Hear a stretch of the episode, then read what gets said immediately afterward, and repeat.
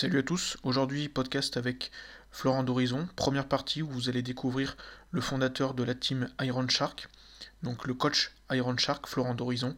Dans la deuxième partie, vous découvrirez euh, Florent d'Horizon, l'athlète, et puis enfin le fondateur de Iron Shark Nutrition. Eh ben, je te laisse te représenter, et puis, euh, et puis voilà. Ouais, et eh ben écoute, euh, je m'appelle Florent d'Horizon, j'ai 28 ans. Euh, j'ai commencé la musculation à l'âge de 15 ans, donc il y a 13 ans. Et euh, donc en fait, mon parcours, après avoir commencé euh, justement l'entraînement en salle et la muscu, j'ai commencé mes premières compétitions en 2012 pour ensuite avoir établi ma dernière compétition qui était Olympia, Olympia amateur, hein, je précise, en 2019, du coup septembre 2019 à Las Vegas. Voilà. Donc, euh, euh, voilà, après euh, mon parcours, c'est vrai qu'il est un peu, un peu spécial. J'ai été mis dans le bain, on va dire, du travail et d'un rythme de vie assez compliqué bah, depuis que je suis jeune. Hein. Depuis l'âge de 16 ans, j'ai dû me dépatouiller tout seul. Donc, bah, pour payer à la fois mes études, me payer un logement, me payer tout ce qui est nécessaire à ma réussite. Hein, de toute façon, euh, il y, a, deux écoles. Hein, soit on se laisse aller, et dans ce cas-là, je serais devenu quelqu'un, on va dire, euh, qui ne faut rien de sa vie, ou du moins euh, pas dans le, bon sens, si tu veux. Voilà. Dû à mes fréquentations d'avant. Et soit je me reprenais en main, puis je cherchais à évoluer, à passer des diplômes, et puis à me perfectionner pour ensuite voilà, avoir une bonne carrière professionnelle. Donc, donc bah, au niveau de mes diplômes, tu vois, par exemple, j'ai eu mon bac à, 18 ans, donc un, bac euh, STI, donc euh, sciences techniques et ingénieur, pour ensuite déboucher sur un BTS, un BTS de d'après-vente euh, automobile, donc tout ce qui est gestion d'un atelier, mécanique, diagnostic, tout ça. ensuite, j'ai enquillé encore sur une licence en technico-commercial pour apporter vraiment une plus-value au côté technique que j'avais, mais le, côté vente, ce qui me plaisait un peu plus, du mm. commerce. Mais au final, je n'ai pas été au bout de la formation parce que, voilà, comme je disais tout à l'heure, j'ai un gros souci, moi, avec l'autorité. Euh, les profs enseignent euh, quelque chose, tu vois, sans avoir vécu, j'ai du mal. est-ce que quand même cette licence, même si tu n'as pas été au bout, elle te sert actuellement? Tu sais, sur euh, ton tout le côté ben, de mise en avant, de vente que tu as du, de coaching et de, et de ton autre casquette qu'on verra plus tard? euh, absolument pas. c'est le paradoxe. Absolument pas. C'est euh, en fait dans, dans, tout ce que j'ai pu faire comme diplôme euh, depuis que je suis jeune, même le BTS, tout ça, parce qu'on a, on a une approche aussi qui est, qui est commerciale, hein, avec euh, euh l'accueil client, le marketing, euh, beaucoup de choses.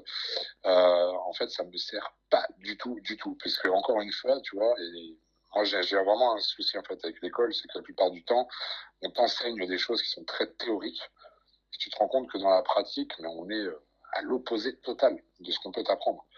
Donc c'est pour ça aussi que, j'ai du mal avec dès qu'on me parle d'études, de, diplômes, de tout ça. pour moi, ce qui fait un homme, enfin quand je dis un homme, j'englobe hommes et femmes hein, dedans, ce qui fait de lui quelqu'un de compétent, de lui ou d'elle quelqu'un de compétent, c'est ce n'est pas la partie théorique que cette personne a pu apprendre, mais c'est vraiment euh, l'ensemble. Tu vois, c'est l'expérience. Euh, avoir un diplôme, c'est bien, mais si derrière tu, tu n'es pas autodidacte pour, pour te perfectionner, de toute façon, tu n'arriveras pas à avancer. Bah, je pense que c'est comme tu dis, c'est bien que tu dis, c'est un ensemble, parce qu'il faut quand même des bases théoriques, je pense. Mais euh, concrètement, si tu si tu fais si tu pratiques pas en même temps, c'est pas utile. Puis après, pour rebondir un peu là-dessus, tu vois, moi sur mon BPG, parce que j'ai passé en 2000 si je dis pas de bêtises, 2011, ouais. Euh, toi, il y a un exemple tout bête, mais euh, un des formateurs nous avait dit achetez la méthode de, la vie, vous en apprendrez plus qu'ici. En fait, le souci est là. Tu vois, déjà, et c'était en 2011. à l'heure actuelle, même moi, de toute façon, hein, j'ai pas le, le BPGEPS. Donc, en fait, si tu veux, nous, c'est un peu spécifique. Quand on fait de la préparation physique ou du coaching online, on peut très bien avoir suivi des formations euh, à l'étranger, ce genre de choses, mais ce n'est pas reconnu en France. On a le droit d'exercer parce qu'en fait, on fait du, conseil euh, en ligne. Voilà. Donc ça, on a le droit d'exercer. Mais par contre, si demain je veux être coach en salle, vraiment, je ne peux pas. C'est interdit. Mais de toute façon, ça ne m'intéresse pas parce que je ne suis pas, euh, je ne suis pas fait pour être coach en salle. c'est en fait, c'est deux métiers qui sont vraiment à part. Les gens souvent confondent euh, le coach qui va être en salle avec le préparateur physique, par exemple. C'est pour moi ces deux métiers qui sont vraiment à l'opposé, pour la simple et bonne euh, raison que moi, par exemple, demain, je ne peux pas être coach en salle, euh, comme un coach en salle demain ne peut pas être forcément préparateur physique. C'est pas pour autant qu'il y en a un des deux qui est moins performant que l'autre ou qui a moins de compétences. C'est juste des compétences qui sont différentes. C'est-à-dire que le coach en salle, tu vas quand même accompagner dans la plupart du, du temps. La plupart des cas, c'est que tu vas accompagner quelqu'un euh, tu vas l'initier en fait à la musculation. Tu vas l'initier sur des mouvements par rapport à la posture, par rapport à ce genre de choses. Je parle d'un cas général. En général, justement, ceux qui ont des PGEP, c'est vraiment quand, quand, ils commencent à travailler, en général, ils prennent cette voie-là. Et, euh, et, on va t'apprendre normalement à, à, bien utiliser les appareils, à accompagner les personnes. Tu vois, on est dans, un, hmm. dans un but, en fait, on est dans une démarche d'accompagnement au début. Euh, le préparateur, lui, va plutôt chercher déjà quelque chose d'un peu plus performant parce qu'il va toucher à la diététique, à l'entraînement, à tous les paramètres que tu peux avoir autour sur l'état psychologique, euh, physiologique. Euh, il y a beaucoup de trucs à prendre en commun. Une préparation physique, c'est ça englobe en fait beaucoup de domaines.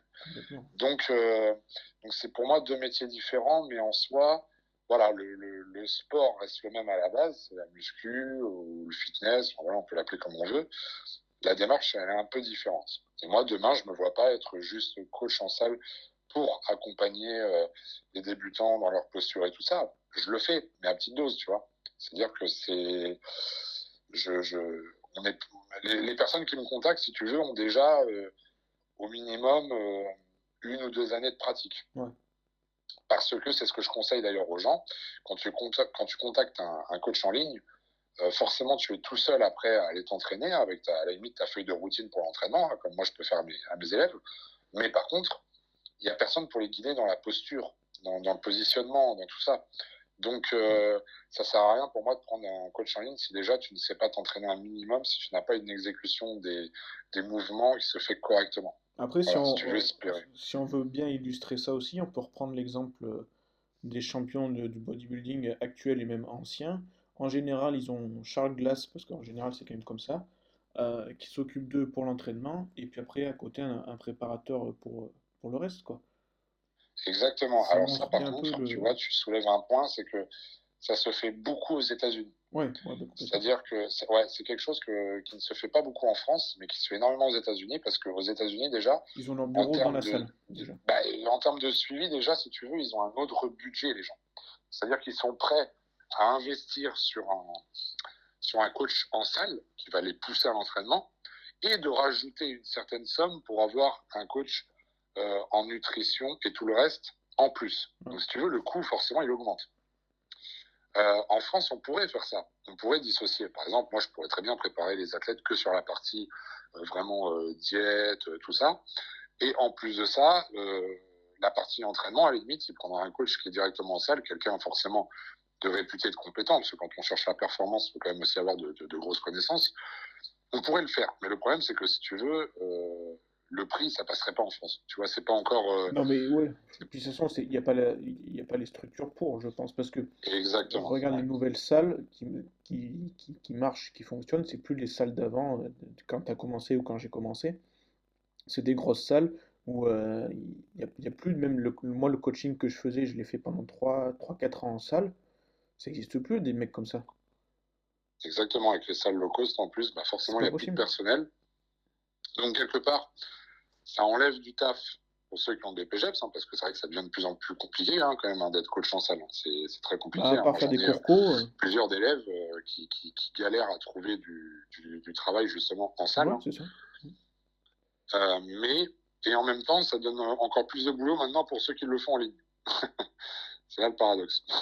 Ouais. C'est-à-dire que, bah oui, parce que euh, avec Instagram, avec les réseaux, tout ça, ça se démocratise. Et maintenant, on arrive sur quelque chose, en fait, où, euh, où les gens, bah, vu qu'ils n'ont pas de suivi euh, en salle, vont chercher un suivi personnalisé avec des coachs qui ne sont pas forcément à leur portée de main, par exemple dans la salle ou quoi, mais qui le font en ligne, où ils sont connus, ou qui ont un certain palmarès, ou une façon de fonctionner, quoi.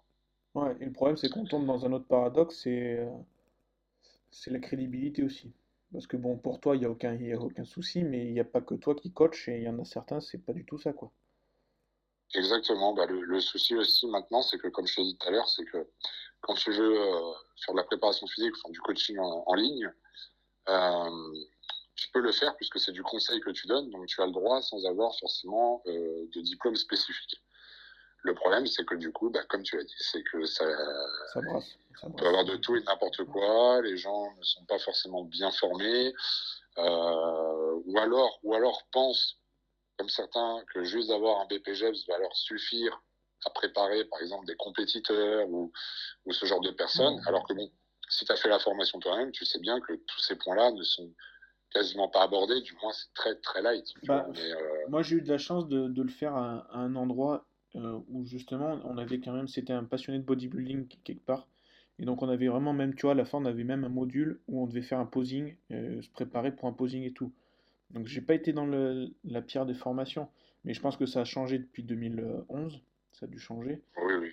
Et, euh, et puis oui, voilà, c'est pas concrètement, c'est à ma sortie du BPGEPS, je pouvais pas préparer quelqu'un, quoi. Faut être clair Exactement. En fait, maintenant, il le plus important, c'est de, de ne pas griller les étapes. Et la plupart des personnes, c'est ce qu'elles oublient maintenant, c'est-à-dire de, euh, on peut pas, euh, on peut pas s'inventer euh, coach et préparateur d'athlètes du jour au lendemain. C'est pas parce qu'on a fait une scène, une compétition qu'on devient préparateur. Par contre, si on, se laisse le temps de gravir les échelons tranquillement sans se mettre la pression, c'est là où on devient performant. Parce que moi, quand on me demande, ouais, mais comment t'en es arrivé là, il à ton âge, à préparer autant d'athlètes, machin, et puis euh, avec la réputation que tu as maintenant euh, par rapport au coaching. Mais j'ai débuté comme tout le monde, si tu veux, on part tous d'un point zéro. Hein. Euh, après, ce qui fait la différence, ben, je pense que c'est vraiment l'implication qu'on y met, la, façon aussi de, communiquer, parce que c'est important, tu sais, il faut avoir une certaine pédagogie. On, on, choisit une direction aussi. moi, je pense que tu as pu le voir sur les réseaux, je suis quelqu'un qui assume à 200% ce qu'il fait en suivi, en coaching et ma façon de penser.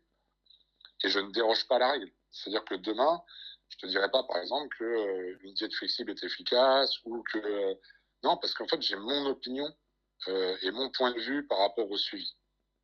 Donc, à partir du moment où tu restes dans la même lignée, bah, c'est simple, hein, c'est soit ça divise au niveau de ton audience, ou soit justement ça rassemble les gens qui sont en accord avec toi et tu as une certaine communauté, une communauté du coup qui te sera fidèle par rapport à, ta façon de procéder dans le coaching. Après, ça plaît ou ça plaît pas. Le plus important, encore une fois, c'est la santé des personnes que tu coaches. Ça, c'est ma priorité, par exemple. C'est euh, la qualité du suivi et forcément les résultats. Voilà. Ouais, ça, mais euh, euh, ce qui compte aussi, je pense, c'est aussi, comme tu disais, enfin, tu, ton, ton, coaching, il doit te ressembler à toi, parce que si tu t'adaptes aux autres, que tu fais quelque chose d'autre, ça marchera pas non plus. Exactement, exactement. C'est très, très, très important de, de, de, vraiment être fidèle à ce qu'on fait du début à la fin. Voilà, on peut pas, on peut pas. Euh, le problème du coaching maintenant, c'est que beaucoup de coachs en fait essayent de surfer, surfer sur euh, sur plusieurs vagues, plusieurs tendances, tu vois. il, y a, euh, trop de tendances, exactement. Voilà, là, tiens, il y a telle tendance, je me mets dans le créneau comme ça, genre la clientèle. Et puis après, il y a un creux dans la vague, et puis à la prochaine vague, eh ben, je me remets dessus et, je surfe dessus, et puis je prends tel créneau aussi, parce que c'est cool, ça fonctionne bien. Ben non. Parce qu'en fait, euh, justement, vous avez une. Euh, tu, as un souci qui va se créer dans le coaching, c'est-à-dire que les gens vont te contacter à ce moment-là euh, parce que c'est telle mode. Donc tu vas avoir beaucoup de clients, mais après, la mode, elle va s'effondrer, ta clientèle va s'effondrer avec. Tu ne seras plus crédible. Tu vas rechanger ta façon de fonctionner, tu vas attirer de nouvelles personnes.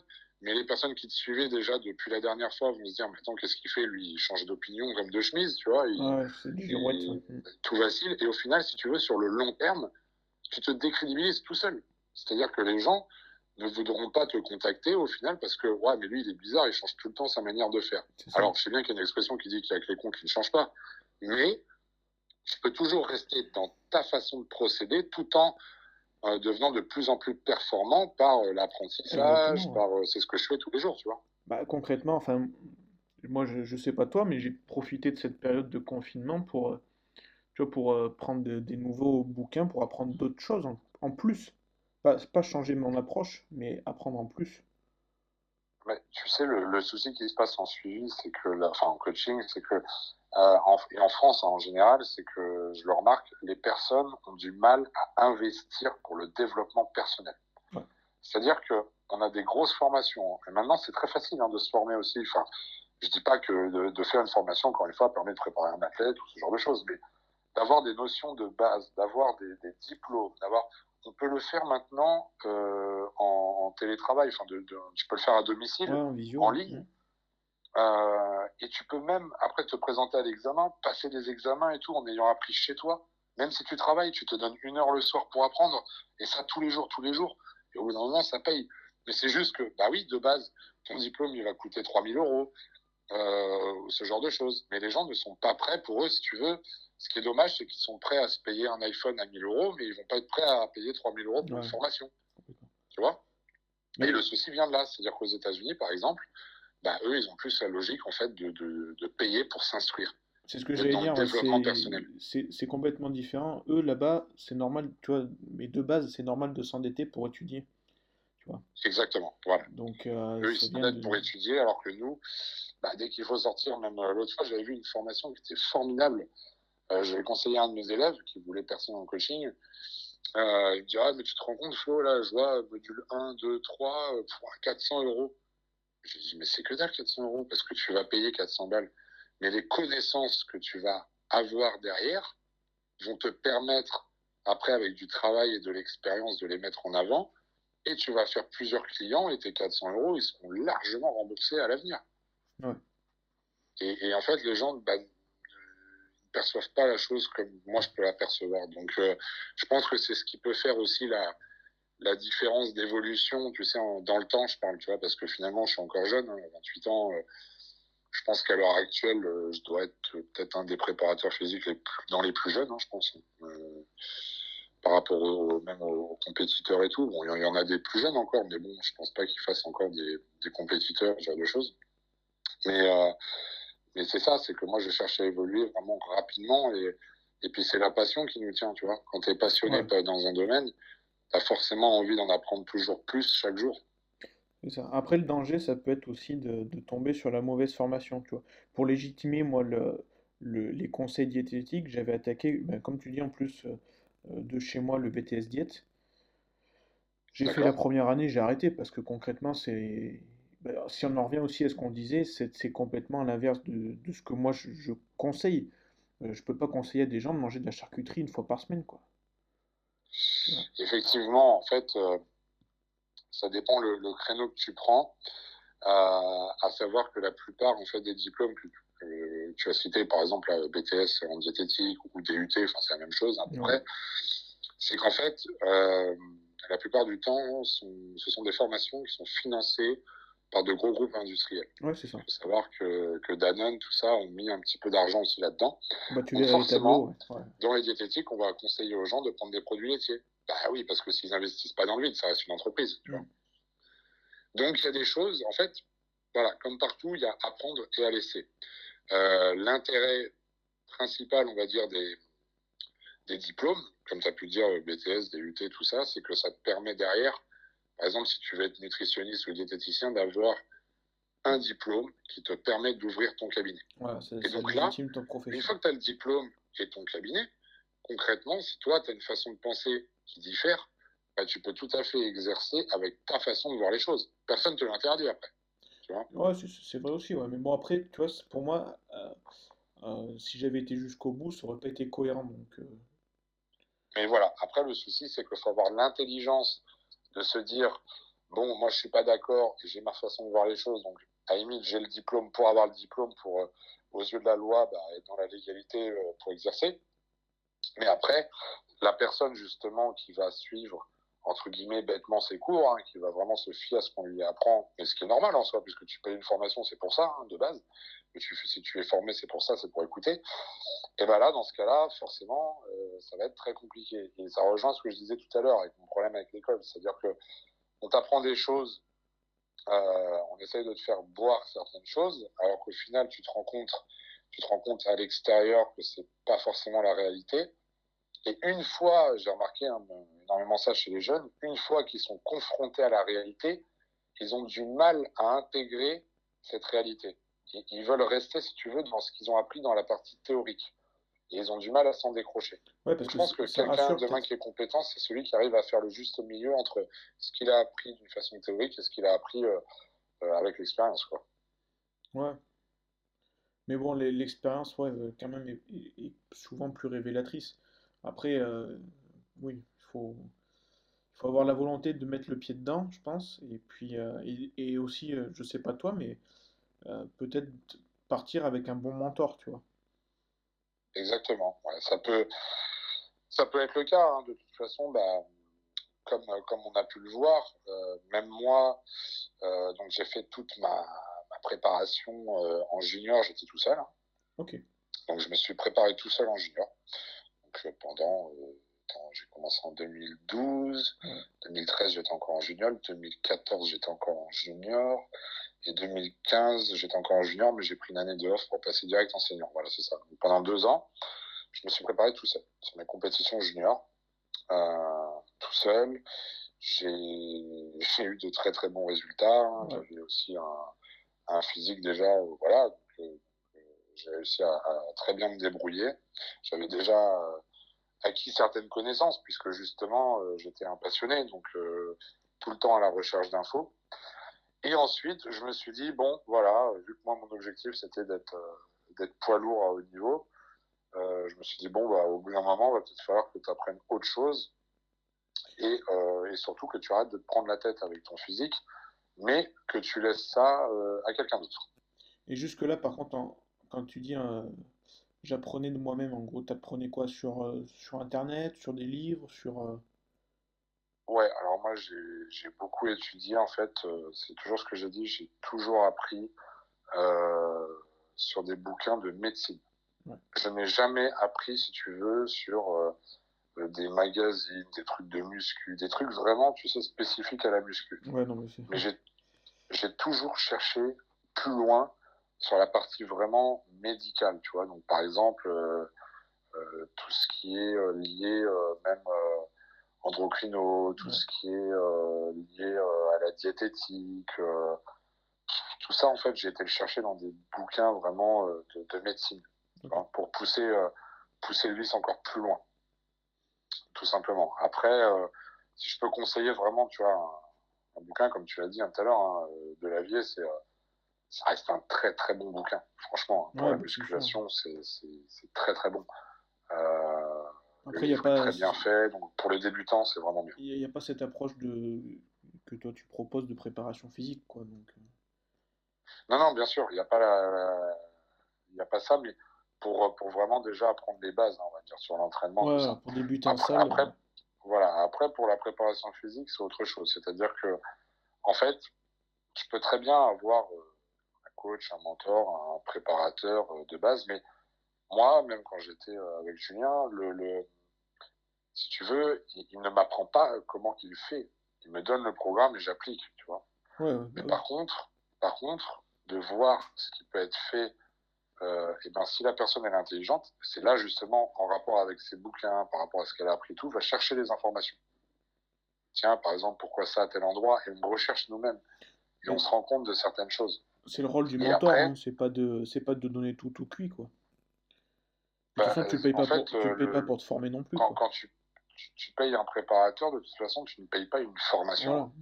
Tu, tu, payes quelqu'un qui va t'amener à un résultat. Et ça, c'est souvent que, ce que je redis en story, hein, c'est que les gens, euh, sur Insta, tout ça, parce que les gens ont du mal à, le saisir. Des fois, ils pensent qu'en prenant un coaching, ils vont prendre quelqu'un qui les forme euh, pour dire bah, comment tu dois faire pour arriver à tel niveau. Alors non, on te donne les instructions pour y arriver, mais c'est comme si euh, demain tu allais à la boulangerie, que tu trouves euh, tel pain, oh, il est super bon, euh, vous me donnez la recette que je refasse chez moi. Bah, la boulangerie ne va jamais te donner la recette puisque c'est son savoir-faire. c'est exactement ça. voilà. Donc, euh, donc au final, c'est, ça te permet d'avoir d'autres préparateurs. Bon, déjà, moi, c'était vraiment dans un pur but de, de performance, en fait, par rapport à la compétition. Donc, du coup, tu es passé directement avec Julien. Julien Suel.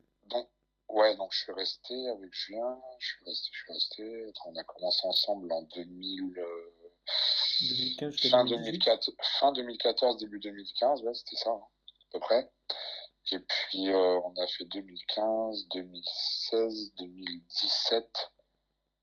Et ton premier. Et, euh, et après, c'est tout, parce qu'après, de, ouais, après, c'est tout. début 2018, je me suis arraché le, biceps, donc euh, de toute façon, on a arrêté là. Donc, donc voilà, donc, ça m'a permis, en fait, si tu veux, de, moi, de ne pas me prendre la tête, en fait, sur mes, sur mes suivis. Euh, ça m'a permis de découvrir euh, vraiment bah, la compète à haut niveau. Ça m'a permis euh, de me donner au maximum. Et puis, vu que moi, je suis vraiment un compétiteur dans l'âme, j'ai besoin d'être. De, j'ai pas besoin en fait d'avoir quelqu'un qui me, qui me motive, tu vois, à m'entraîner, à faire ci, à faire ça, parce que je suis motivé tout seul. Mais j'avais juste pas besoin de, je voulais pas me prendre la tête sur mon physique. C'est quelqu'un encore à l'heure actuelle. Hein, je ne me prends pas, j'ai pas envie de me prendre la tête sur mon physique puisque je le fais déjà sur les autres donc, euh, rajouter une contrainte, en, plus, on n'est jamais objectif avec soi-même. Non, bah non. C'est ça qui est très important quand tu fais un préparateur, c'est que lui, il a un œil extérieur et donc objectif que toi. Tu peux être en préparation, tu ne verras jamais assez gros, jamais assez sec, jamais ceci, jamais content en fait. Ah, mais clair. Donc, euh, donc ça, c'est normal, hein, c'est humain. Mais il faut savoir faire la part des choses. Et moi, ça m'a permis, si tu veux, bah déjà, quand on a bossé ensemble, forcément, euh, tu as fait, euh, tu as une approche, tu vois comment il travaille, tu vois la façon de faire avec les athlètes, tout ça. À savoir que lui-même, auparavant, a été coaché euh, par Patrick Chor, par plusieurs grosses têtes comme ça. Donc, en fait, lui aussi s'est imprégné de ces gens-là et ainsi de suite, tu vois. C'est, c'est la préparation physique pour athlètes, c'est la continuité, on va dire, de d'enseignement, tu sais, qui se propage comme ça euh, et, en fait, chacun a sa signature par rapport à, à sa façon de, de, faire, à sa façon de penser. Par exemple, euh, moi, c'est pas parce que euh, j'ai été euh, préparé par Julien ou Chris Aceto qu'aujourd'hui je fais la même chose. Euh, je suis même à l'opposé, tu vois. Mais justement, ça te permet de choisir ta direction, de voir un petit peu où tu vas. Et forcément, tu te fais aussi bah, ton expérience toi-même. C'est-à-dire que même moi, quand j'ai commencé à coacher, j'ai coaché certains athlètes gratuitement au début. Et je leur ai dit, voilà, euh, écoute, tu veux faire de la compète, t'as pas beaucoup d'argent. Bah, moi, je te propose un coaching gratuit. Par contre, en contrepartie, je ne peux pas te promettre un podium ou un super gros physique. Je sais pas, je, tu vois ce que je veux dire? C'est un petit peu le, bah, cobaye, on va dire, du début de. Tu mets le pied à l'étrier, quoi, en fait. Pour les ouais, c'est ça. Mm. C'est-à-dire que ça te permet de, de, de bah, d'apprendre, d'expérimenter, de voir comment évolue euh, euh, le corps, comment ça fonctionne, euh, de voir jusqu'où tu peux pousser les choses. Donc, donc voilà, à partir du moment déjà où tu n'as pas fait payer la personne, même si demain elle fait pas un gros résultat, elle t'en voudra même pas à la limite. Parce que, bon, bah, après tout, j'ai pas payé ma prépa, et puis ça s'est bien passé, puis on a fait le mieux de ce qu'on pouvait faire. Tu vois? Maintenant, c'est clair que c'est une autre démarche. Quelqu'un qui a une démarche, c'est forcément, quasiment forcément, pour faire un, gros résultat. Euh, et forcément, bah, le prix après n'est plus le même. Donc, euh, mais ça, ça, ça, ça, prend avec le temps. Il faut laisser la, mayonnaise prendre, comme on dit. Bah, de toute façon, il faut se faire sa réputation, il faut se faire son, son expérience. Et et puis, euh, et puis comme tu dis, ouais, bah après, savoir aussi, pense, faire le tri entre ce que tu veux faire et ce que tu veux pas faire, quoi. Exactement, et tu vois, pour, pour, pour te faire un, petit truc assez marrant, c'est que quand j'étais avec, avec Chris Aceto, moi, quand je l'ai pris, en fait, je me suis dit, je vais le prendre, déjà pour pas me prendre la tête sur ma prépa, et parce que d'autre part, pour moi, c'est un investissement parce que Chris Aceto, euh, c'est 3500 balles euh, les 16 semaines. Hein. Donc, euh, c'est encore pas le même prix, tu vois, c'est encore au-dessus. 3500, 16 semaines. Tu te rends compte si tu prends plusieurs prépas. Du coup, je me suis dit, mais je veux voir comment il fonctionne et je veux voir, vu que j'étais, je suis déjà préparateur depuis un moment, je veux voir où j'en suis dans ma, dans, dans ma façon de préparer et si je suis dans le vrai ou pas. Parce que pas oublier quand même qu'Aceto, ça fait quand même 35 ans qu'il coach. Donc, euh, au bout d'un moment, euh, quand on mène des Cutler sur Olympia, euh, Sean Roden, ainsi de suite, voilà. le, palmarès est fait. Il me semble que dans un podcast avec Fouad Abiad, il, disait qu'il avait attaqué de coacher à 18-20 ans.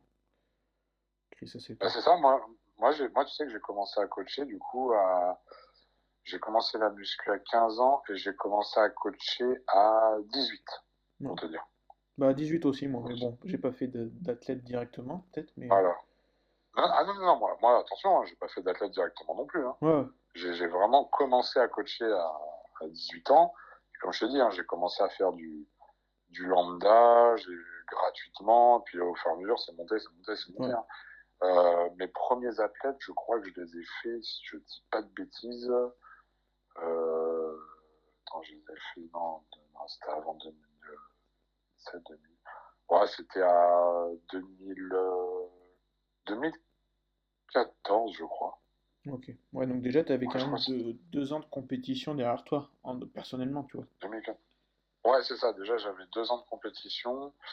Et euh, ce qui est, en plus, qui n'est pas énorme en soi. Hein. Donc, euh, c'est pour ça que quand j'ai commencé à coacher même des athlètes en 2014, je, tu vois, moi, je, je suis pas comme maintenant à me dire, euh, je me, je me prenais pas en fait de préparateur d'athlète. C'est juste, certaines personnes m'ont dit, ouais, j'aimerais bien faire de la compète, Flo et tout, tu pourrais me suivre. Bah écoute, ok, pas de problème. Bah c'est quoi le prix? Bah non, il n'y a pas de prix, je te fais ça gratuit, et puis on voit ce que ça donne, et comme ça on avance ensemble, et moi aussi j'apprends avec toi, et on y va, quoi, tu vois. Mais je me prenais pas du tout euh, préparateur physique d'athlète. Je ne suis pas, pas quelqu'un comme ça en fait. Moi, je peux pas me permettre de, de, dire ce genre de choses si j'ai pas fait mes preuves.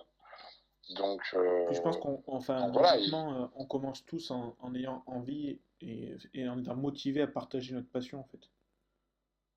c'est ça, c'est ça. On, si tu veux faire de sa passion derrière avoir une possibilité d'en faire son métier, c'est quand même quelque chose d'assez unique. Je veux dire, euh, ça vaut tous les salaires du monde. Tu vois. Si tu peux euh, gagner ta vie en faisant ce que tu aimes, forcément, euh, tu vas t'épanouir dans ton travail, donc tu vas t'épanouir aussi dans ta vie personnelle, etc. et puis du coup, pour en revenir ouais, avec Chris Aceto, bah, quand j'étais avec lui, en fait, c'est simple, il ne m'a absolument rien appris. Mais quand je dis rien, c'est rien du tout. Et, ça m'a juste confirmé que j'étais dans le vrai. Oui. Donc, quelque part, donc, donc, il, t'a appris quelque chose quelque part. Bah, en fait, voilà. C'est-à-dire que c'est bien ce que tu me dis parce que c'est exactement ça, si tu veux, c'est que j'ai mis 3500 euh, balles, ok. Ah ouais, mais il m'a rien appris. Bah non, mais justement, c'est génial. Parce que ça veut dire que, en ayant eu sa prépa, en voyant ce qu'il me faisait faire, j'étais carrément dans le vrai depuis un moment. Euh, et, et, c'est là, en fait, où ça te rassure et tu te dis, putain, merde, je suis content, j'ai payé mes 3500 balles, mais en attendant, ça prouve là que je suis dans le vrai. Donc, je suis content euh, du travail que j'établis. Voilà. De toute façon, si j'étais pas dans le vrai, ça se serait vite vu euh, par rapport aux résultats de mes, coachings. ça, c'est oui, sûr. Bah, oui, ça, c'est sûr. Mais bon, après, il y y a, des personnes qu'on voit aussi, qu'on voit coacher et qui, à côté de ça, sont pas capables de faire euh, des les placements que tu as fait à Olympia, je veux dire. Euh. C'est ça. Après, euh, après, moi, si tu veux, ça, on peut en parler aussi. Pour moi, tu ne peux pas, absolument pas devenir préparateur d'athlète si tu n'as pas été toi-même athlète. C'est impossible. C'est impossible. Et regarde bien, on parle de Chris Aceto, justement, et de tous ces gens-là, que ce soit Chris Aceto, tu vois, Patrick Tuer, si tu veux, tu regardes euh, tu regardes euh, tous ces gens-là, ils ont fait Morosassi, tout ça. Ils ont fait de la compétition. Vrai. Même s'ils n'ont pas été Mister Olympia, ils ont eu un certain niveau. Ils ont connu, ils ont su ce que c'était de faire une préparation physique. Donc derrière, ils peuvent être préparateurs. Pourquoi? Parce que les gens s'arrêtent au fait de ah ouais, mais moi j'ai appris, j'ai fait une formation, je peux préparer des athlètes et j'ai pas mis les pieds sur scène. Mais c'est impossible.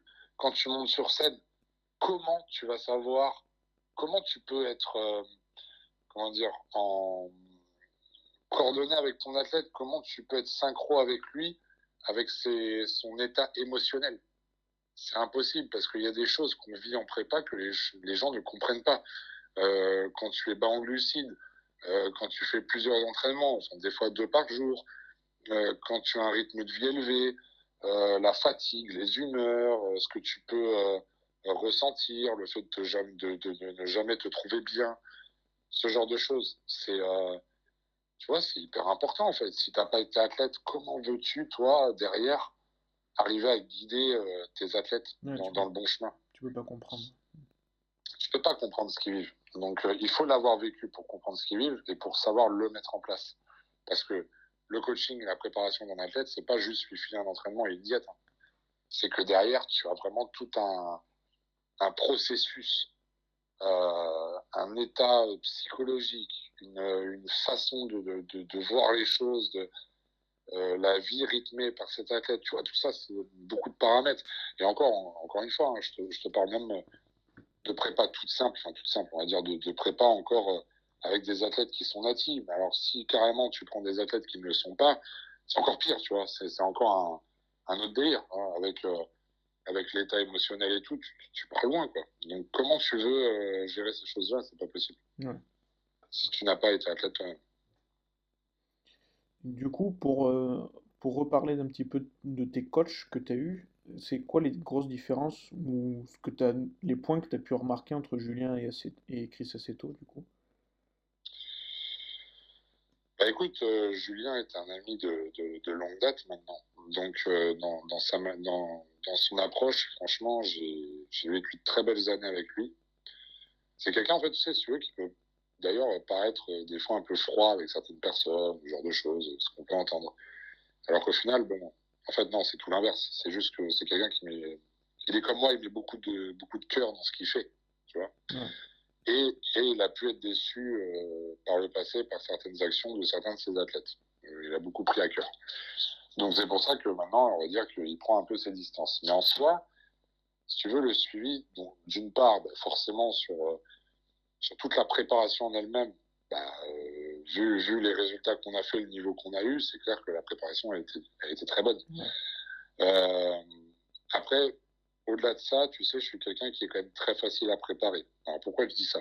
C'est pas du tout pour me vanter et dire oh moi c'est facile. Maintenant, j'ai plein de, de, points faibles euh, et tout ça. Et je, et je serai jamais professionnel bodybuilder en poids lourd. Donc je connais mes points faibles. Mais ce que je veux dire, dans, facile à préparer, c'est que tu me files une diète, je la suis au gramme près. Euh, un training, je le fais jusqu'au bout et je m'arrache. Tu vois ce que je veux dire? Je suis hyper, hyper carré dans ce que je fais. Et en plus de ça, quand j'ai commencé la muscu, je me suis développé assez rapidement. J'ai facilement pris de la masse musculaire, tout ça. Donc, forcément, derrière, euh, n'y a pas à dire, il y a certaines génétiques qui sont faites pour ça ou non. Tu vois Donc, euh, à partir du moment où tu sens que tu as le potentiel de te développer, ça va forcément être plus facile à préparer que quelqu'un qui n'a pas forcément le potentiel de base et la génétique pour. Mm. Elle rentre quand même en compte, hein, cette génétique. Hein. Même si on peut toujours progresser, bah, tu vas pas changer l'insertion des muscles, tu vas pas changer euh, ces choses-là. Donc, euh, donc voilà, la ligne en général est compliquée tout de même à, changer. Après, la différence, euh, Aceto était quand même très présent. Hein. Tu sais, j'avais euh, je faisais un bilan euh, tous les deux jours maximum. moi, c'est ce que je fais avec mes athlètes. Moi, en préparation, c'est tous les jours ou tous les deux jours grand max. tu vois, c'est très présent. Euh, lui, c'est ce qu'il faisait aussi. Par contre, par contre, c'était une approche euh, beaucoup plus à la, enfin pas à l'arrache, mais quelque chose qui aurait pu perturber, on va dire. Il paraît que c'est très simpliste, ce qu'il fait, ce qu'il envoie. Tu as dit quoi? Il paraît que c'est très simpliste ce qu'il envoie. Il t'envoie juste un mail, apparemment. Euh, ah, c'est exactement ça. Il n'y a pas des beaux panneaux, il n'y a pas de, tout ça, quoi. Ah, euh, non, il n'y a pas de blabla. Hein. C'est euh, voilà, lui, il est là pour te préparer physiquement. Alors là, tu sens vraiment qu'il a son rôle de préparateur. Point. C'est-à-dire que tu, il te demande les bilans, donc tu vas faire les photos, machin par mail, tu lui envoies. il te prend la diète, il te l'envoie, boum. Et puis, euh, et, puis en fait, pour tout dire, moi, pour Olympia euh, en 2019, là, mmh. euh, en fait, j'ai eu que trois diètes sur la totalité de ma prépa. C'est-à-dire qu'en gros, j'avais une diète qui était super haute en calories, avec burger et tout, hein, la totale, tu vois. J'avais une diète qui était moyenne, mais sans, sans conneries, tu vois, vraiment euh, un peu plus haute en glucides, et une diète qui était très basse. Bah, c'est simple, c'est quand je faisais des bilans, disait ouais, euh, tu fais telle diète, par exemple basse, pendant deux jours. On revient un bilan, ah bah là tu fais la moyenne. Ah bah tiens, demain tu feras la haute, après tu rebasses à la basse, tu vois. Et au final, il n'a pas changé du tout au tout les diètes, tu vois. C'est que sur trois diètes, comme je t'ai dit, je suis quelqu'un qui est facile à préparer, en fait.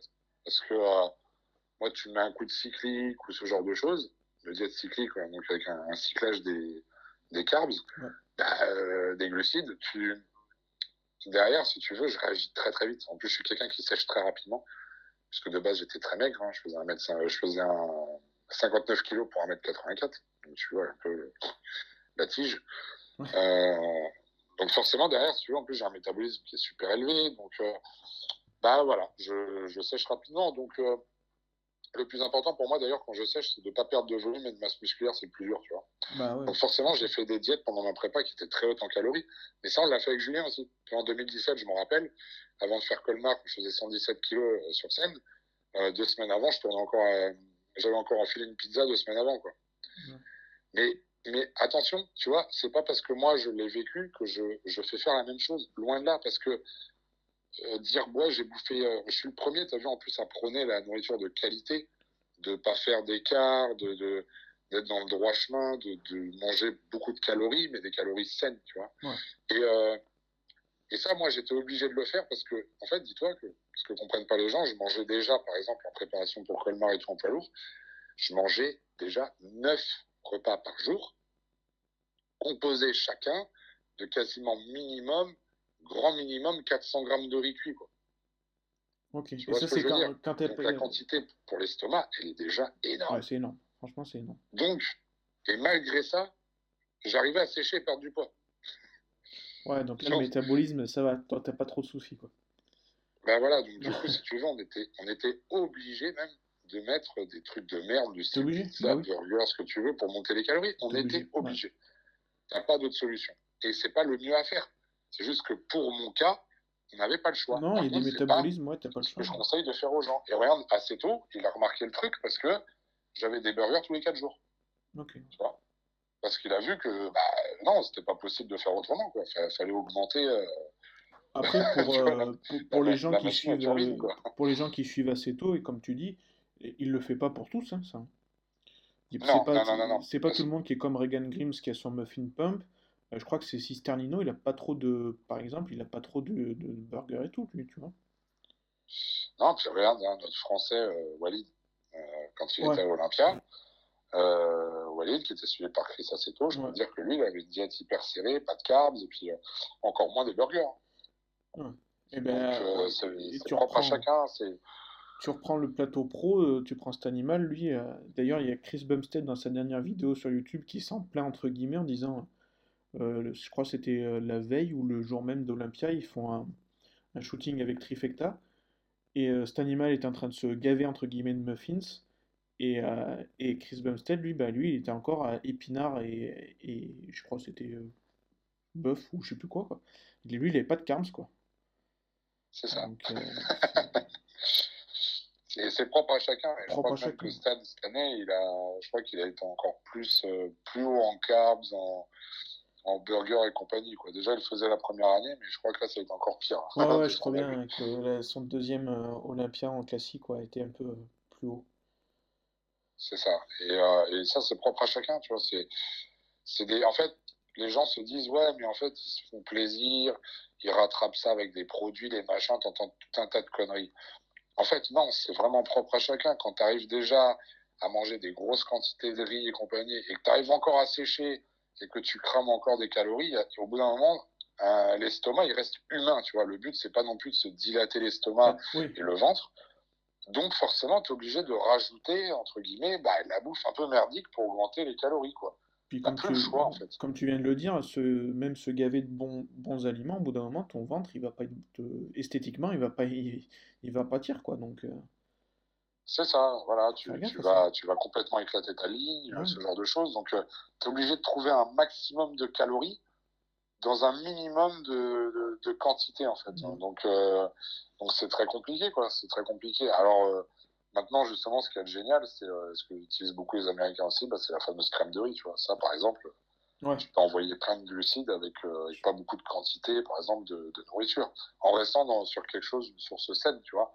Mais euh, voilà, si, si tu as besoin d'envoyer euh, des milliers de calories d'un coup, bah forcément, hein, tu tapes un burger, ce genre de truc, ça va vite. Hein. Donc, euh, Donc voilà, c'est pas forcément euh, le truc à faire ou à conseiller, mais voilà, ça fait partie de mes préparations. Maintenant, à savoir aussi que avant que je bouffe comme ça, euh, moi depuis que je suis junior, donc à partir du moment où j'ai commencé la compétition en 2012 euh, jusqu'à vraiment 2000, on va dire 2015, parce que 2015 j'ai vraiment commencé ma grosse prise de masse. Donc 2012-2015, entre de 2012 à 2015, je n'ai quasiment fait aucun écart. Je suis resté pendant un an et demi sans un seul cheat meal. Été, je, je me préparais seul, tu vois. Moi, pour moi, dans ma tête, c'était cheat meal interdit. Donc, je me faisais aucun, aucun écart. Donc, euh, quand on, si tu veux, c'est pour ça que maintenant, ça me tiraille un peu quand, quand on vient me dire maintenant, ah ouais, putain, mais le régime, pas d'écart pendant 3-4 mois, c'est dur. Ben, non. En fait, j'ai envie de répondre aux gens, de base, si pour toi, euh, tu as un souci avec la nourriture et que tu as du mal à concevoir de ne pas faire d'écart, ne fais jamais de la compétition. Vraiment. Parce que le problème, il est à régler au niveau déjà de la tête. C'est exactement ça, c'est mental.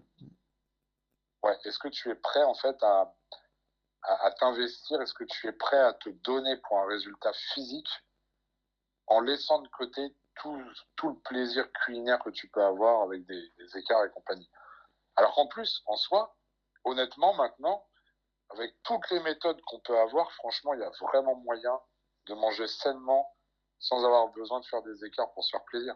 Exactement. Il y a tellement de recettes. Euh, euh, maintenant, tu sais, beaucoup utilisent quand même les, les, sauces zéro, ce genre de trucs, tu vois. Donc, euh, au final, tu vois, et je ne suis pas là pour me mettre en avant et je ne sais pas si beaucoup de monde me croira ou pas.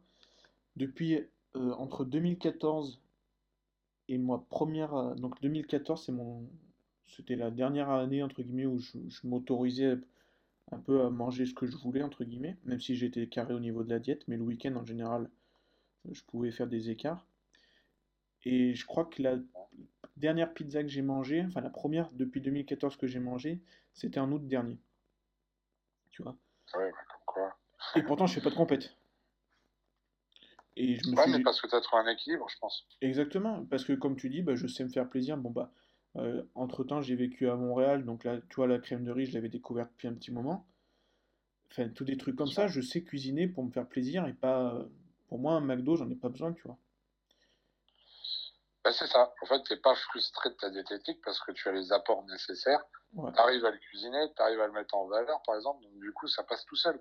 Et moi, c'est exactement ce que je ressens aussi. Et là où je suis très content, par contre, c'est que ceux que je coach, c'est vraiment ce qu'ils ressentent avec moi. Ils, me disent hein, tous, hein, je leur dis, bah écoute, tu peux faire un écart ce week-end si tu veux. Je leur dis des fois, tu vois. Hmm. Ils me disent, euh, franchement, c'est obligé, coach, parce que là, j'en ai même pas envie. Voilà. C'est ça. Bah, quand tu as ça, t'es hyper content. C'est-à-dire que mon boulot, il fonctionne, tu vois. C'est que ils ont, ils n'ont plus cette envie de, de faire des écarts parce que sont comblés déjà par, euh, par leur, leur, nourriture. Mais toi, ça, ça devrait être la norme, et pourtant c'est l'inverse, j'ai l'impression, tu vois. C'est bah voilà, bah, tu sais, c'est ce que j'ai dit euh, dernièrement dans plusieurs stories, tout ça, c'est que en fait, maintenant, la tendance s'inverse, on veut tout rendre facile. Je ne comprends pas. Je ne comprends pas ce qui se passe maintenant dans le fitness. Je l'appelle le fitness 2.0, tu sais. Ouais. Je, ne comprends pas je n'arrive pas à saisir. Il faudra un jour qu'on m'explique parce que je ne saisis pas euh, quel est l'intérêt, en fait, concrètement, quel est l'intérêt de mentir aux gens à dire que la compète, ça sera facile, ou, le culturisme, la muscu, ou la remise en forme, le fitness, tout ce que tu veux, ça sera facile d'avoir des résultats parce que tu n'as pas besoin de te mettre au régime, tu n'as pas besoin de faire de cardio, et tu n'as pas besoin de te donner trop à la salle. Mais ça commence par là. c'est... Enfin, je sais pas, moi, au début, quand j'ai commencé, j'avais 15-16 euh, ans, 15 ans. Euh, bon, les notions diététiques, je les avais pas, mais putain, à l'entraînement, j'essayais de battre mes records chaque séance. Enfin, je sais pas, je me donnais, quoi. J'ai plus l'impression de voir ça.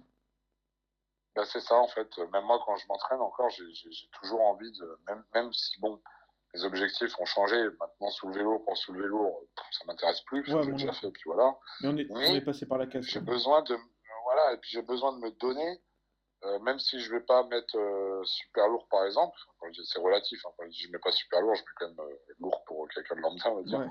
Mais j'ai besoin, si tu veux, de cette dépense énergétique, de cette congestion, de cette connexion que j'ai avec mon corps, ces choses-là, j'en ai besoin maintenant. Non, on est rentré dans la fainéantise. je fais deux exos terminés. je vais bouffer McDo derrière et puis je fais pas de cardio et j'espère maigrir comme ça. Bah non, ça fonctionne pas en fait. Ça n'a jamais fonctionné. Pourquoi ça fonctionnerait maintenant? Alors, ça fonctionne maintenant. Pourquoi?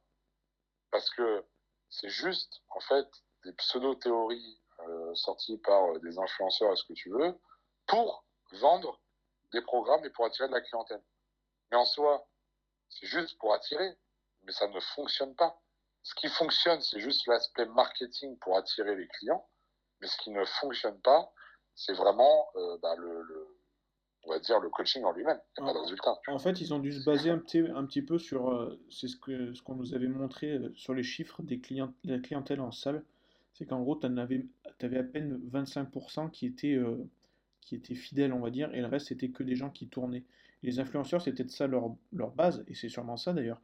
C'est qu'ils ont une petite base de personnes qui les suivent tout le temps, et puis ils ont des gens qui viennent continuellement, tu vois, et ils sont attirés par le physique, notamment, ou, par les cheat meals qui, promettent, et puis bon, quand ils voient que de toute façon ça donne pas de résultat, ben ils s'en vont. C'est exactement ça. C'est exactement ça, il y a un gros turnover. Et, euh, et ce qui est marrant, hein, c'est que tu as sorti le chiffre 25%, et moi j'ai remarqué que de toute façon, dans les personnes euh, qui prennent un coach, il y a à peu près 20% euh, de réussite. Quel que soit le niveau du préparateur. Tu vois ce que je veux dire? C'est-à-dire que, euh, bon, il y en a qui ont carrément 0% de réussite, mais ça c'est compliqué pour eux. Mais euh, tu prennes même le meilleur préparateur au monde ou n'importe qui, c'est qu'il y a toujours 20% de réussite. C'est une stat qui ressort à chaque fois. 20%, vont aller au bout avec un, résultat physique, et tu as 80% la plupart du temps qui, euh, à qui vont peut-être suivre les 2-3 premiers mois, mais qui finissent par abandonner, lâcher l'affaire, euh, ou ce genre de choses. Et ça, tu peux rien. Ce genre de personnes, en plus, les fameux 80% dont on parle, ce sont les 80% qui vont être moi, avec moi aujourd'hui, demain avec un autre, après-demain avec encore un autre, et en fait, ils font la tournée comme ça, tu vois. Parce qu'ils ont toujours l'impression que c'est la technique du coach qui n'est pas bonne. en fait, le problème vient de directement. La, faute est rejetée toujours, c'est plus facile de toute façon. Voilà, en fait, le problème vient d'eux intérieurement parce qu'ils ne sont pas en phase mm. avec eux-mêmes.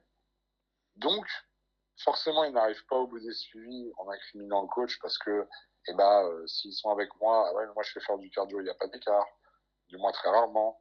Euh, ah ouais, mais l'autre, c'est une diète flexible, c'est cool. Ouais, mais c'est une diète flexible, mais ah, je sais pas, euh, il a mal fait son truc parce que ça marche pas sur moi, donc je vais encore avec un autre, et ainsi de suite, et ainsi de suite, et ainsi de suite. En fait, non, tu apprends après que c'est juste les personnes qui ne se sont pas mises dedans à 200% déjà en ne respectant pas la diète comme il le faut. Et en plus de ça, l'entraînement, bah, ça se donne pas du tout. Donc, comme je dis, les résultats ne sont pas miracles. Voilà. Ouais, je vais pas trop t'embêter sur parce que ça fait déjà quasiment une heure qu'on est sur le sur ça. Si tu veux, par contre, toi, à faire un, un, épisode vraiment sur euh, ton approche du coaching parce que j'ai l'impression qu'on fonctionne pas trop, pas trop mal euh, pareil. Euh, ça serait, enfin, si tu veux, pourquoi pas sur, sur la bah, écoute, tout ça. Moi, moi mon, approche, en fait, elle est, elle est très simplifiée. Hein. comme je dis toujours, le secret, c'est qu'il n'y a pas de secret. ouais, mais tu vois, regarde, si, si tu écoutes le, je sais pas si tu as écouté le dernier podcast de Patrick Tuor, franchement, c'est une mine, c'est une mine d'or. Pour les gens qui veulent pas payer une préparation, il, en explique quand même beaucoup. Euh, si tu veux... non, j'ai pas, eu le temps, tu vois, avec le boulot là. Ouais, ouais, bah, euh, écoute, en tout cas, voilà, si, si, tu veux parler plus en profondeur de, de ta méthode, ça serait, ça serait peut-être cool.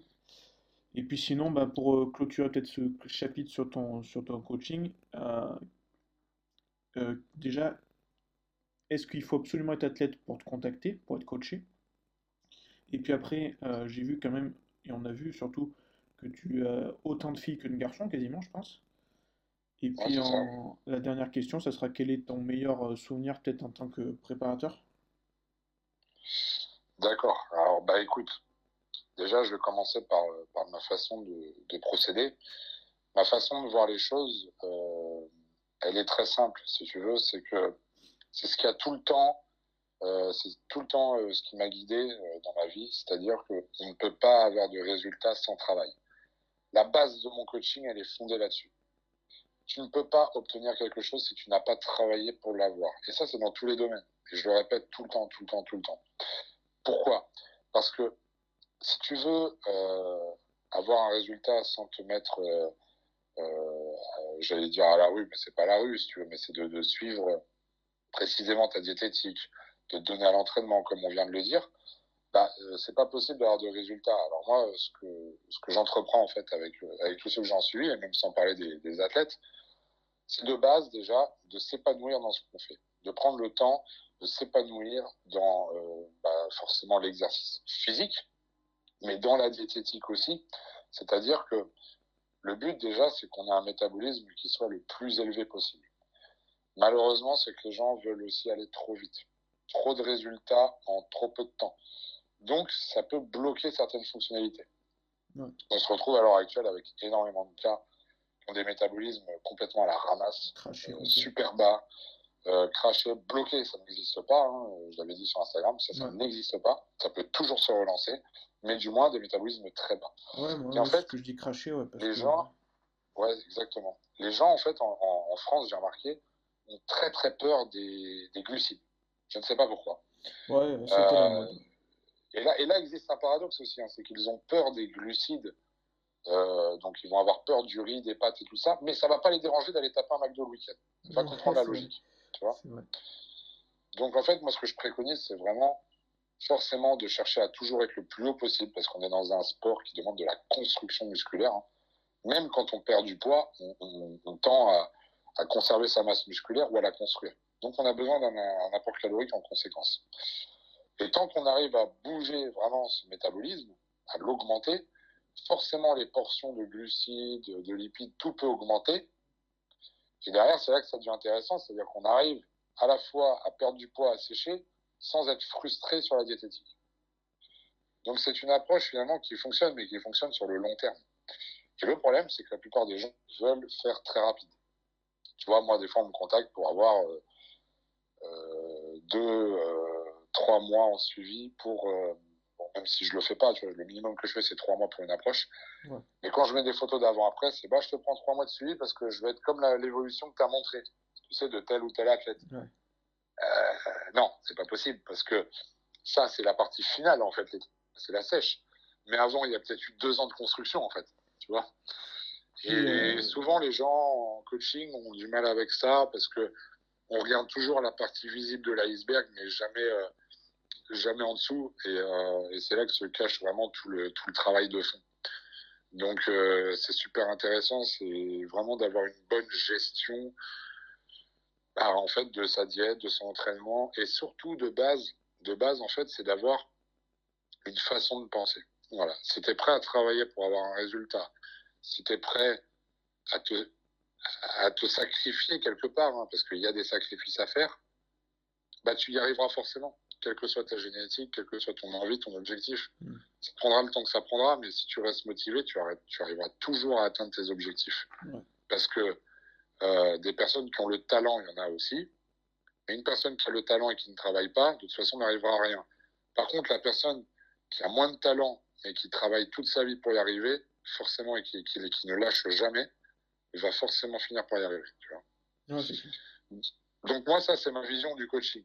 Euh, pour simplifier un peu la chose.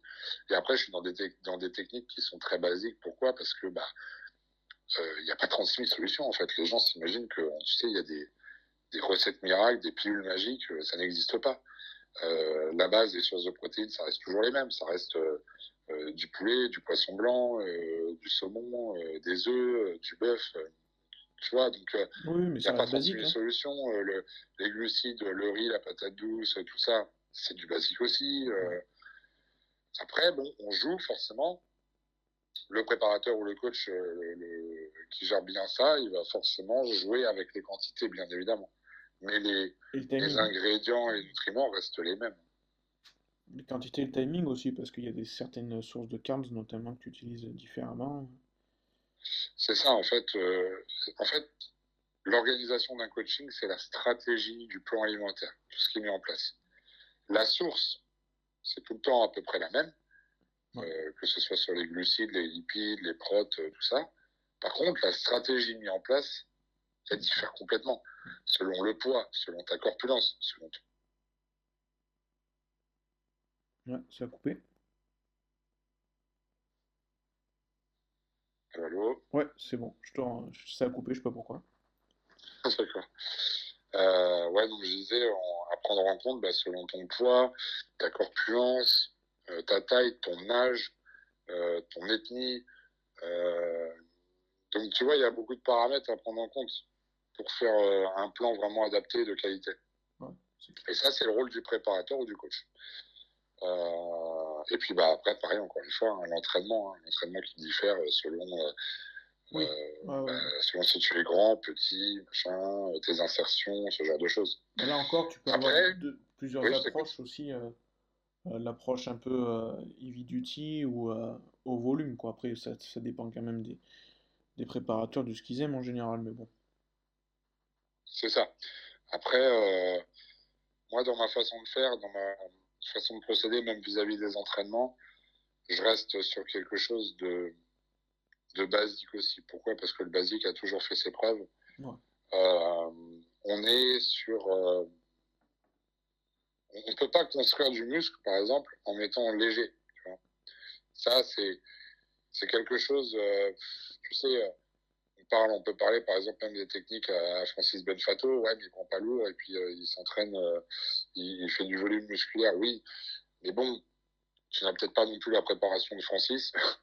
tu vois. Euh, et puis euh, son approche, peut-être qu'à un moment dans sa vie, forcément, il a fait du lourd. Euh, il a construit une base. Et après, cette base-là, elle se conserve tout de même un minimum. On ne perd pas du jour au lendemain, surtout quand on l'entretient, même avec des charges plus légères. Donc, il faut aller rechercher des techniques. tout ne peut pas nous convenir, ça reste du personnalisé, mais ça reste du basique. Quand tu restes tu vois, moi, je vais te dire une chose, ça fait trois ans que j'ai pas modifié mon entraînement. Euh, il y a des pros, des fois, ça fait, euh, je sais pas, deux, trois, quatre ans qu'ils ont le même entraînement. Hein. Mais. Euh, de toute façon, en général, ouais, ils n'ont pas changé grand-chose. Hein.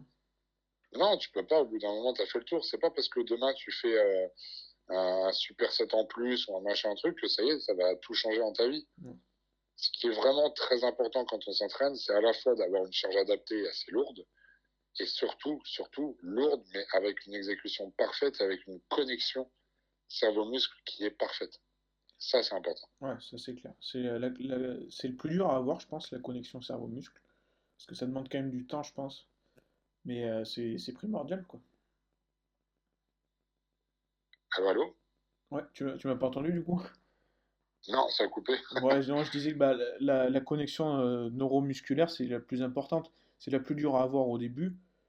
Euh, ça prend du temps, de l'expérience, mais après, c'est ce qui est le plus important, quoi. C'est ce qui fait le plus progresser. Exactement. Et tous les body de haut niveau, de toute façon, ils ont une grosse connexion cerveau-muscle. Il n'y a pas de secret là-dessus. Les gens pensent, si tu veux, qu'ils sont à haut niveau juste parce que ils ont envoyé plus de produits que la normale, tu vois. alors, ça n'a rien à voir ça n'a rien, rien à voir. Ils ont euh, justement une, déjà une génétique de feu, hein, vraiment. Et, euh, et ensuite, forcément, c'est appuyé par des techniques d'entraînement et euh, qui sont basiques pour certains, mais avec une grosse connexion cerveau-muscle et tout. Après, bien évidemment qu'il y a des prépas chimiques derrière, tu vois. Mais c'est pas parce que demain l'athlète va en prendre plus qu'il va être plus gros. Rien à voir. Rien à voir, ça c'est complètement à part. Donc, euh, donc ça, faut, faut vraiment faire attention avec qui on dit. Euh, et puis, bah, pour revenir ce que tu m'as dit, euh, sur ce que tu m'as dit, bah, vis-à-vis de, de, mon équipe, ouais, je suis à 50% d'hommes et 50% de femmes, tu vois. Ouais. À savoir que les femmes, c'est hyper, hyper compliqué à préparer. Puis en plus, tu t'imposes une, enfin, tu t'imposes, t'imposes une éthique par rapport aux femmes, hein, tu l'avais déjà dit, mais. Oui, oui, bien, bien évidemment. Hein même moi, euh, euh, tu sais, euh, j'ai des valeurs sportives autres que juste la musculation. Et, et, en fait, je veux pas tomber, tu sais, dans le dans le coach, tu sais, juste le coaching un peu bling bling, m'as-tu vu, Euh, je prépare des top modèles et puis euh, les mecs, euh, c'est que des men's physiques qui font de la télé. tu vois, ce que je veux dire? Ça, ça m'intéresse pas. Moi, je suis dans le dans celui de personnes vraies. On est dans le concret, quoi. on n'est pas dans du superficiel. On cherche à, à progresser. Et les gens bah, qui progressent avant tout pour eux. Voilà. Donc tu vois, même ma team, il y a, il y a, toute une manière de penser, une, des, des, règles. Ça peut paraître comme ça, tu sais, ça fait un peu euh, gourou secte. Tu sais. si on tombe dans la team Iron Sharks, tu sais, c'est ouais, dirigé par le gourou d'Horizon. en fait, non, c'est pas du tout ça. C'est juste que je veux qu'il y ait un, un, très bon état d'esprit, euh, comme si on était une espèce d'équipe de France, tu vois, et qu'on se déplace en compète, mais on respecte tout le monde, on est agréable. Euh, on vit le sport, mais de façon euh, bah, vraiment purement sportive et pas euh, dans bah, pas dénigrer en fait les autres personnes, le travail des autres ou ce genre de choses quoi. Il y a, y a, une ligne de conduite à avoir, hein, mais ça c'est valable dans la vie de tous les jours aussi quoi. Tu vois bien sûr. Ouais. Et moi en tant qu'athlète, j'ai toujours été respecté pour ça aussi, pour sur ma façon de, de me comporter. Donc j'ai envie aussi qu'en en tant que coach, on me dise, ouais, voilà, euh, l'équipe à Florent, euh, bah, en attendant, c'est voilà. Ouais, c'est pas de problème. C'est ton image. Respectueux. C'est mon image aussi, tu vois. Donc, je suis obligé. Et à l'heure actuelle, j'ai jamais, jamais eu de mauvais retours sur ma team en compétition et tout ça. Bah, écoute, en plus, ouais, de toute façon, ça, ça fait que ton. Que, que, du positif pour toi, parce que j'avais aidé quelqu'un sur une compétition en France.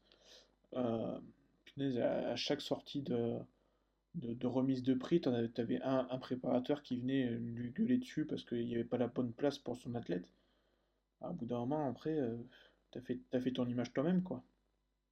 C'est ça. C'est. Euh, tu sais, maintenant, je vais te dire une chose, hein, c'est que les, la bonne approche, c'est l'approche ultra sportive, comme j'ai toujours enseigné. C'est-à-dire que on n'est pas premier, c'est pas grave. On apprend de ses erreurs, on avance et on sera encore mieux et ainsi de suite. Et on travaille, on travaille, on travaille. Euh, si euh, certains préparateurs ou quoi en, sont maintenant à gueuler sur le jugement, sur la façon, sur le classement, sur tout ça, alors pourquoi ils sont préparateurs en body?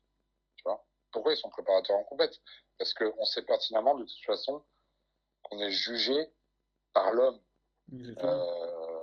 Donc le jugement, euh, il n'est pas forcément non plus super objectif, des fois, ça c'est humain. C'est dur, franchement c'est dur, c'est dur. Donc, euh, donc dans ce cas-là, bah, qu'ils fassent d'autres sports, et puis, euh, et puis bah, s'ils sont pas contents du résultat et compagnie, comment veux-tu enseigner, toi, les valeurs de la vie, les valeurs de ce sport à, ta clientèle, à tes élèves? C'est pas possible, tu vois, au bout d'un moment, c'est pas possible. Donc, c'est pas donner une bonne image de notre sport. Donc, euh, tu sais, pour moi, venir gueuler sur les juges du classement et tout ce que tu veux, ça revient exactement au même que euh, si l'entraîneur venait essayer de foutre une tarte à un arbitre sur un terrain de foot, quoi. Tu vois? Puis bon, de toute façon, euh, voilà, quand, quand, la cloche a, sonné, ça a sonné, quoi, c'est fini, puis voilà. Exactement. Donc on en vient, si tu veux, au, au même débat, c'est que voilà, c'est une façon de voir les choses, c'est une attitude, c'est un comportement et il euh, faut rester hyper droit, sportif dans ce qu'on fait. Je pense que c'est vraiment euh, le plus important et à l'heure actuelle, je suis vraiment très content de ma team parce que c'est vraiment l'état d'esprit en fait qui, qui en ressort quoi, tu vois, de, toujours de bonne humeur, de bonne ambiance. ça a. Team Iron Shark, euh, justement pour ça. Quoi. Et du coup, tu, ça, ça t'est déjà arrivé, ça t'arrive de, de recaler des, des prétendants, entre guillemets, à, à rentrer dans cette team? Ah, bien sûr, bien sûr. Ah, bah oui, oui, énormément. Je, je refuse plus de personnes que, euh, que je n'en rentre. Ouais. ouais. ouais, non, non, je reçois énormément de demandes et, euh, je trie, vraiment, je trie parce que bah déjà je peux pas prendre tout le monde parce que bah les places sont limitées si tu veux je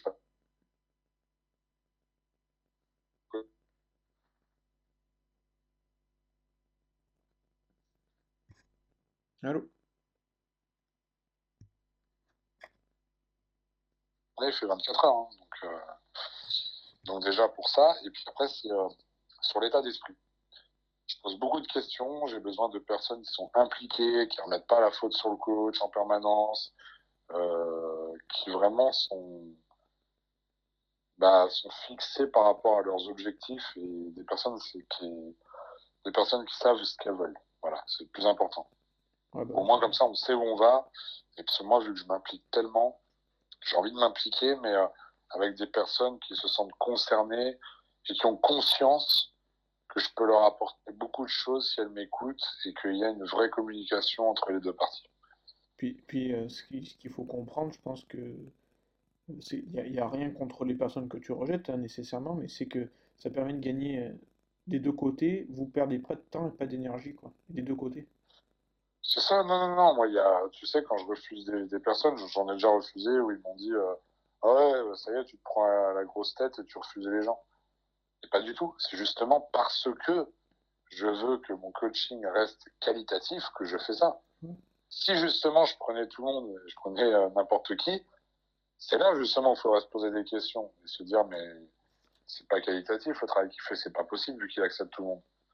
Donc tu vois, encore une fois, c'est vraiment pas contre les gens ou quoi que ce soit, c'est vraiment que je cherche à toujours faire de la qualité, donc à limiter mes places, donc à sélectionner.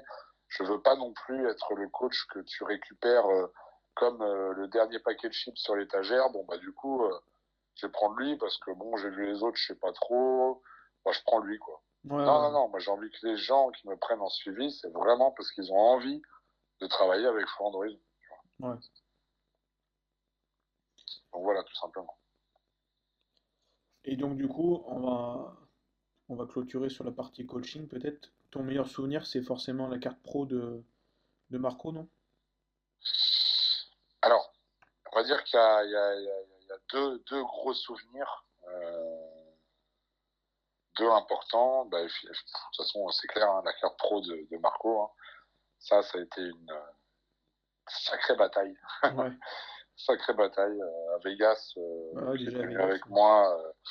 il a fait deuxième en sa KT, alors que bon, on va dire que sur le jugement, c'était discutable. Mais, comme j'ai dit tout à l'heure, le sport, c'est le sport. Donc moi, j'étais le premier à lui dire, écoute, c'est pas grave, t'as pas gagné. En attendant, on fera encore mieux et on sera imbattable. Et quand on a fait le Danemark, il était en moins de 80 kilos, euh, il fait troisième, déception. Et, euh, et, là, je me dis, on va pas lâcher l'affaire. Demain, tu vas remonter sur scène en classique physique. Et euh, il m'a dit, écoute, tu as raison, euh, j'ai envie de, de, tout donner pour l'avoir, cette carte, et on va le faire. Et en fait, euh, j'ai été voir le, le head juge, euh, donc, euh, pour ceux qui ne connaissent pas, c'est vraiment le, celui qui dirige hein, la table des juges.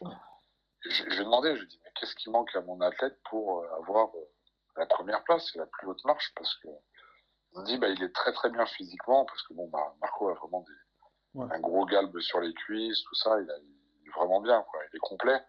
Euh, il a un peu encore un peu d'eau sur les jambes, un petit peu de rétention d'eau, voilà, faire des petits réglages au niveau de l'eau pas de problème. Ça, en une nuit, je peux le faire, il n'y a pas de souci. Donc, on est rentré euh, à, l'appart.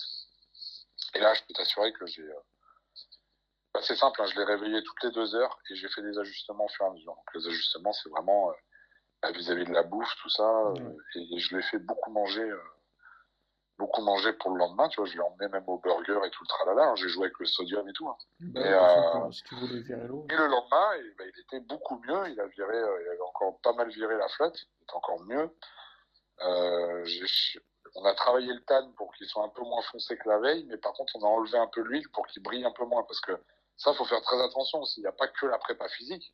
Il y a aussi la mise en valeur avec le, le tan, avec euh, l'huile et tout ça. Attention, hein, c'est très dur aussi. Il hein, faut jouer avec ça. Donc, bah, j'ai mis un peu moins d'huile, tout ça, machin. Il est arrivé sur scène. Et là, franchement, en classique physique, mais il est au-dessus du lot. Il n'y a pas. C'est, euh, il tout ressortait, il était impressionnant. Et j'ai vraiment pensé que c'était pour lui. je peux dire qu'à l'annonce de sa carte pro, c'était euh, c'était quelque chose. Bah, on en a chialé tous les deux. ah ouais, ouais c'était une grosse, grosse victoire. Surtout que c'était un pro qualifeur. Euh, au Danemark, donc dominé par les Danois, Suédois, tous les pays nordiques, avec des, des, beaux bébés hein, en plus. Hein. et ils faisaient gagner beaucoup de Danois, ce genre de choses. On s'est dit, mais ça va pas passer, quoi. Parce que là, pour avoir la carte pro, il fallait faire premier de toutes les catégories de classique physique, quoi. Donc, pas simple. Euh, donc quand il a eu la carte, c'était vraiment, vraiment quelque chose de magnifique.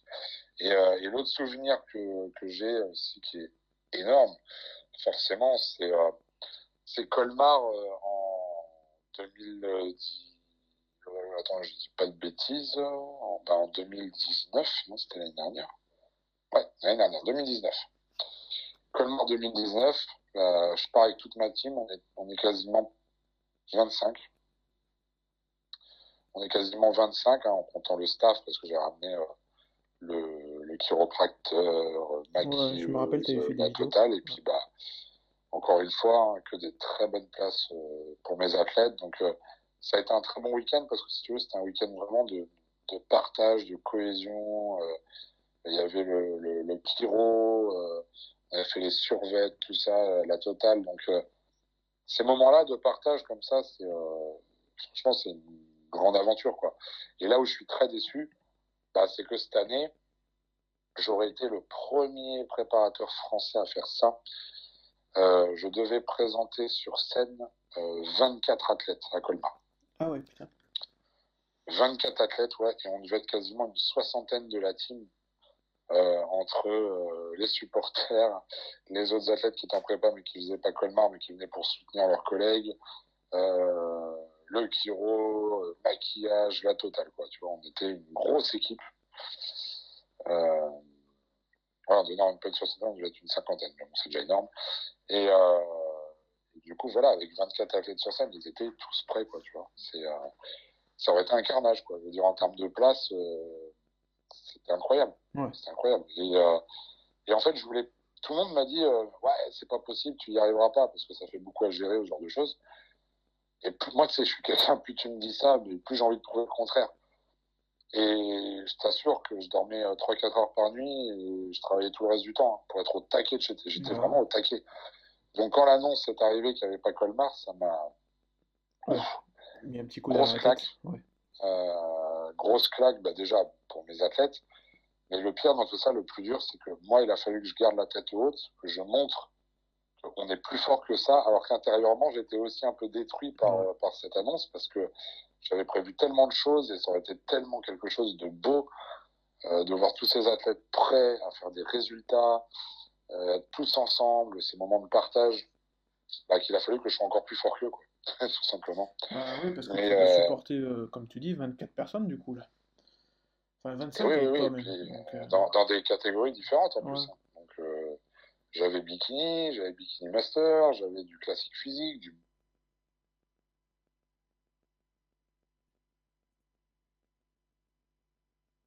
on a Dylan en junior qui a un très très grand potentiel à l'avenir. Ouais, bah, il fait même parler sur les, euh, sur les réseaux américains, donc c'est bien. Mais bien sûr, voilà. Euh, c'est vrai que si euh, s'il continue comme ça, là, cette année, il aurait fait le marche, je pense que voilà, il aurait fait encore un, sacré. C'est très bon en avant, mais bon, c'est comme ça, c'est la vie, on doit rebondir, ce n'est que reculer pour mieux sauter. Ouais. Donc, il faut rester fort euh, au travers de tout ça, et, voilà pourquoi. Voilà pourquoi je, ça reste de bons souvenirs, voilà pourquoi ça, bah, c'est un petit peu ma déception de cette année. Mais, euh, mais voilà, ça, pourquoi pas rester ça plus tard. bah écoute, euh, oui, il n'y a pas de raison. Exactement. T'as un, un, nombre de challenges, comme tu dis, donc euh, je me fais pas trop de soucis là-dessus. Oui, oui. Et par contre, avec, euh, avec Marco, du coup, il n'y a pas de compète cette année ou euh? Non, cette année, non, parce que si tu veux, on, devait en faire pour choper la qualif Olympia, mais avec tout ce qui se passe avec le Corona, tout ça, on a mis en stand-by parce qu'on veut pas, on veut surtout pas se lancer en prépa pour ne pas pouvoir voyager ou aller à la compétition. Ouais. De. Donc, à la limite, on s'est dit 2020, c'est mort, on va, on va continuer à progresser. Euh, là, il a fait un gros off avec euh, vraiment euh, bien, bien se mettre au repos, nettoyer, tout préparer pour, pour la suite. Euh, et ensuite, on rattaquera euh, une prépare vraiment pour la compète. Je pense qu'il retournera sur les planches, euh, je pense, avril 2021. Euh, Peut-être un peu avant, on verra. Mais en tout cas, ce qui est sûr, c'est qu'il va falloir qu'on prenne l'avion en direction des États-Unis. Ouais, ouais, mais ça, c'est une bonne chose, ça. Là, c'est vrai qu'avec, euh, on peut pas trop programmer cela dit non plus, donc. Exactement. Un peu dur.